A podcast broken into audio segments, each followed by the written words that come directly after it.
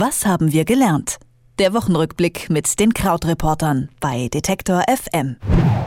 Politisch ist das ohne Frage eine sehr spannende Woche gewesen, denn nun stehen auch die Personen der Großen Koalition wirklich fest. Nach CDU und CSU jetzt eben auch die SPD-Minister. In Nordrhein-Westfalen können nun Schüler ab dem kommenden Jahr wählen ob sie ihr Abi nach acht oder neun Jahren machen wollen. Also hier so eine kleine Rolle rückwärts.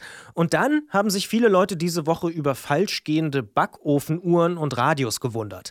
All diese Themen sind unsere Themen im Wochenrückblick mit Christian Fahrenbach von den Krautreportern. Und ich sage Hallo Christian. Ich sage auch Hallo. Die SPD hat jetzt zum Wochenende ihre Minister vorgestellt. Sind da für dich Überraschungen dabei? Naja, also schon, weil es sind neue Namen dabei, die man jetzt so unbedingt nicht kennt. Also wir haben zum Beispiel, wenn man schaut, Svenja Schulze, die ist Generalsekretärin der Partei in Nordrhein-Westfalen gewesen. Die rückt nach als Umweltministerin. Barbara Hendricks hört auf.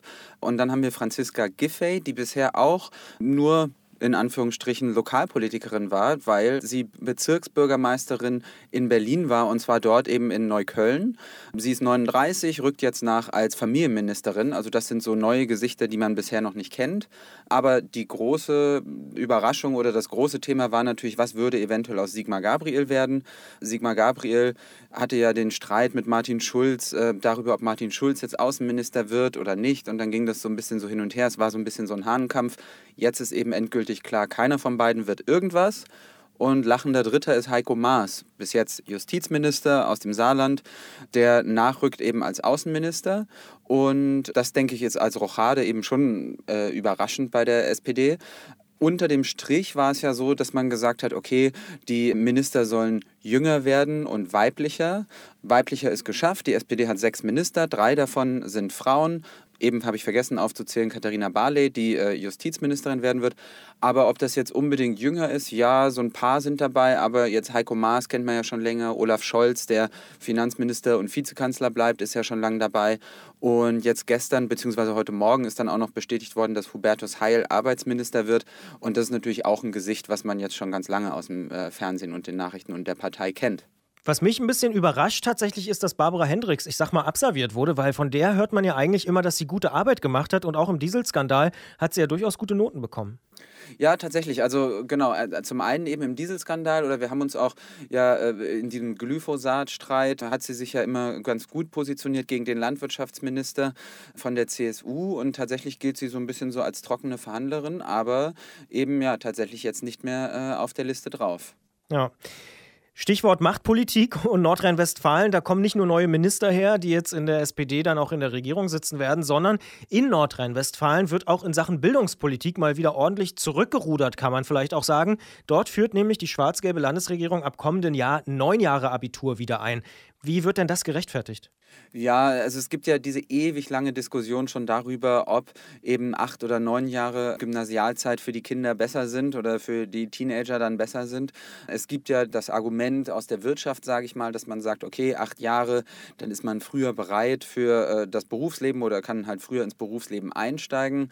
Das andere ist eben die Frage, okay, hat man nicht vielleicht etwas entspanntere Lehrpläne und hat auch in der Schule mehr Zeit, Dinge zu machen, die jetzt vielleicht nicht ganz so effizienzgetrimmt sind wie die Kinder müssen so schnell wie möglich für die Wirtschaft bereit sein. Und es ist so ein bisschen so eine Philosophiefrage. Ich meine, wenn wir auf die Historie schauen oder darauf schauen, wie es in Deutschland bisher ist, es ist ja jetzt nicht so, dass alle ostdeutschen Kinder oder alle ostdeutschen äh, mit 30er und darüber hinaus völlig verdorben sind, bloß weil sie in der ehemaligen DDR acht Jahre Schulzeit nur hatten. Genauso ist es nicht so, dass jemand, der neun Jahre ins Gymnasium geht, dann plötzlich die großen Erweckungen hat und nur noch sozial seinen eigenen Träumen nachgeht. Also das ist immer so ein bisschen so ein Flickenteppich oder beziehungsweise ist immer so ein bisschen so eine Entscheidung so, die von ja, Eltern, Lehrern und so weiter sehr engagiert geführt wird.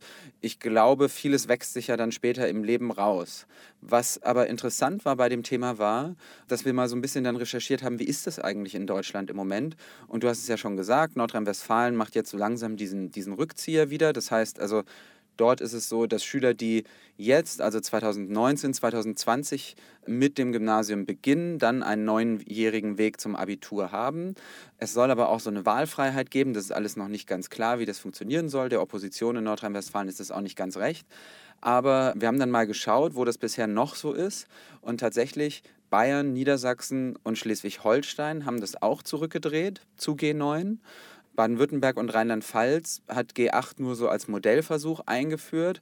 Dort läuft also G9 sowieso grundsätzlich weiter. Ja, und dann haben wir zum Beispiel ähm, einige ostdeutsche Bundesländer, in denen es G8 durchgängig gibt. Es ist also wahnsinniger, ja, da ist das Wort gerechtfertigt, Flickenteppich. Also es ist so ganz verwirrend und natürlich so dann ein Ergebnis der Sache, dass äh, Bildungspolitik in Deutschland Ländersache ist, dass Deutschland eben so viele unterschiedliche Regelungen hat. Ja, und mir sind da zwei Sachen noch aufgefallen. Zum einen, du hast gesagt, eigentlich ist es fast eine Arbeitgeberidee, möglichst schnell fertig zu werden. Aber die schwarz-gelbe Landesregierung steht ja jetzt nicht unter Verdacht, äh, besonders arbeitgeberfeindlich zu sein. Das heißt, die führen es trotzdem irgendwie wieder ein. Und was mich auch tatsächlich wundert, ist, dass nach diesem PISA-Schock Schock irgendwie jede Reform gefühlt wieder zurückgedreht wird, wieder neu und dann nochmal neu und dann wird es wieder neu gemacht. Also so eine richtig einheitliche Bildungspolitik haben wir da tatsächlich nicht in Deutschland. Nee, auf jeden Fall. Also genau, das mit der Landesregierung, das stimmt. Ähm, man muss dazu natürlich einschränkend sagen, dass auch die ähm, Regierung von Hannelore Kraft davor auch viel Kritik bekommen hat für ihre Bildungspolitik. Und es ist ja so ein bisschen so ein, ein, ein konservatives Bildungsideal, dieses G9 zu haben. Also eben, das sieht man ja daran, dass es auch in Bayern und Baden-Württemberg G9 gibt. Das heißt, also so, ja, das ist ja so ein bisschen so die konservative Idee. Und ähm, der zweite Punkt stimmt aber auch definitiv, äh, diese, diese Sache, ja, dass es so viele unterschiedliche Regeln gibt und dass auch so viel zurückgedreht wird. Das haben wir ja auch schon gesehen, beispielsweise bei den Studiengebühren, die auch vor vielleicht 10, 15 Jahren in so einer Welle eingeführt worden sind und die jetzt auch schon ganz, ganz häufig wieder zurückgedreht worden sind. Und das sind sind dann alles so ein bisschen so, ja, verschwiemelte Reformen, die dann auch wieder so halbherzig wieder zurückgedreht werden und irgendwie hängt man dann immer so im Ungefähren. Das stimmt schon. Stichwort zurückdrehen, da war auch noch so eine Sache in dieser Woche mit falschgehenden Uhren und dem Kosovo und Serbien. Ja, die Geschichte ist äh, verrückt, die Geschichte dahinter. Also, möglicherweise, wer eine Uhr in seiner Mikrowelle und in seinem Backofen hat, wird bemerkt haben, dass diese Uhr plötzlich, oder nicht plötzlich, sondern schleichend fünf, sechs Minuten äh, zurückgegangen ist oder nachgegangen ist.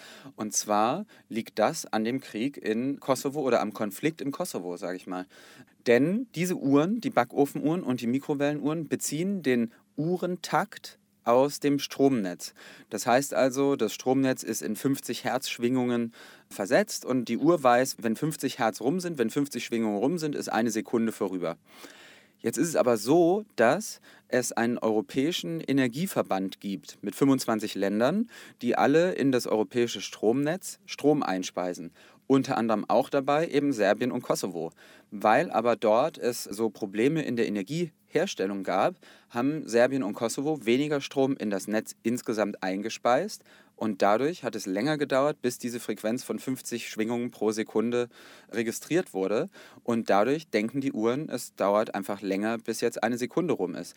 Das heißt also, wir hatten so seit Mitte Januar äh, eine Frequenz, die in Europa im Schnitt bei 49,996 Hertz lag und dann läppert sich das und am Ende waren es 5, 6 Minuten.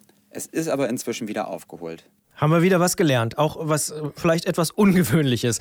Ich sage auf jeden Fall vielen Dank an Christian Fahrenbach von den Krautreportern für diesen schnellen, umfassenden und, ja, ich sag mal, informativen Wochenrückblick. Fand ich auch. Ich sage auch vielen Dank. Tschüss. Was haben wir gelernt? Der Wochenrückblick mit den Krautreportern bei Detektor FM.